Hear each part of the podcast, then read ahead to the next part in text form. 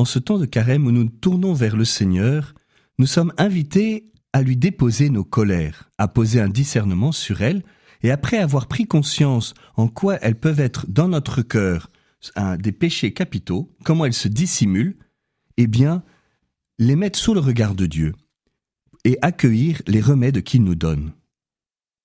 Le premier remède, c'est de prendre du recul sur nos colères. Mettons-nous à l'école de Sainte Thérèse de l'Enfant Jésus. Mieux vaut aller prendre l'air que d'exploser. Il y a, il y a des combats qui ne se gagnent pas que par la fuite. Je voudrais vous lire un extrait un peu long, mais assez concret, d'Histoire d'une âme.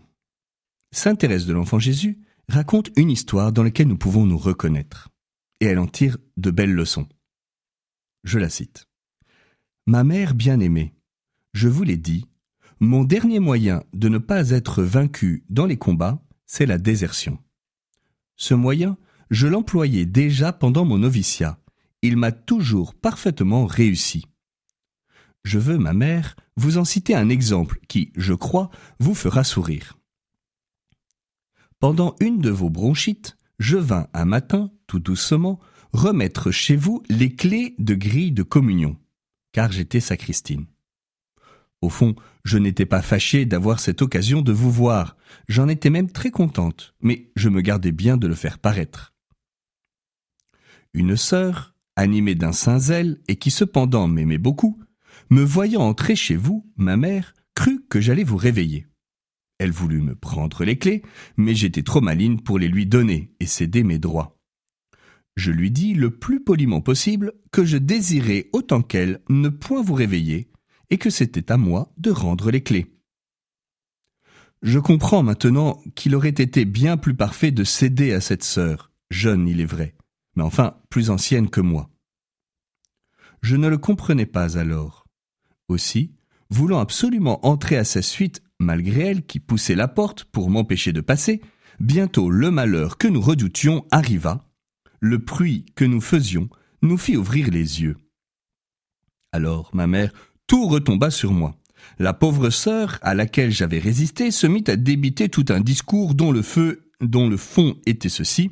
C'est Sainte Thérèse de l'Enfant Jésus qui a fait du bruit, mon Dieu, qu'elle est désagréable, etc. Moi, qui sentais tout le contraire, j'avais bien envie de me défendre. Heureusement, il me vint une idée lumineuse. Je me dis que certainement, si je commençais à me justifier, je n'allais pas pouvoir garder la paix de mon âme je sentais aussi que je n'avais pas assez de vertu pour me laisser accuser sans rien dire. Ma dernière planche de salut était donc la fuite. Aussitôt pensé, aussitôt fait.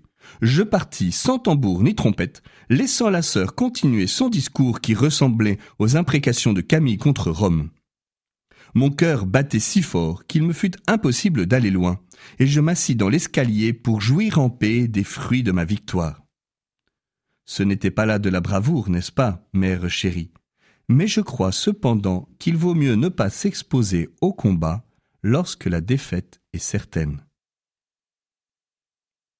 Prendre du recul. Parfois, il vaut mieux fuir que d'exploser. Deuxième remède, qui, paradoxalement, peut sembler opposé à ce que je viens de dire, ne pas fuir.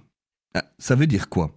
Si je nie ma colère, elle finira tôt ou tard par ressurgir à un autre moment, mais de manière inadaptée, injuste et incontrôlable.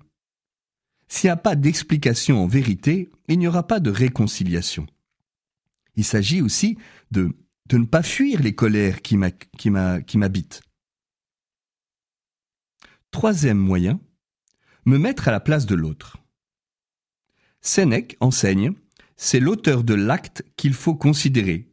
L'a-t-il voulu ou fait par hasard? A-t-il été forcé ou trompé? Mettons-nous à la place de celui qui nous fâche. Quatrième remède, enfin, exercer la douceur. Il s'agit dans notre vie spirituelle et notre vie morale de lutter contre le mal par le bien, de lutter contre les vices par les vertus qui leur sont contraires, en l'occurrence la patience, le refus de la rancœur, la douceur. Un père du désert recommandé. Il faut, s'il est possible, empêcher la colère de pénétrer jusqu'au cœur. Si elle y est déjà, faire en sorte qu'elle ne se manifeste pas sur le visage. Si elle s'y montre, garder sa langue pour essayer de l'en préserver. Si elle est déjà sur les lèvres, l'empêcher de passer dans les actes et veiller à l'éliminer le plus tôt possible de son cœur. Demain, nous verrons quels sont les autres remèdes que nous pouvons apporter à nos colères.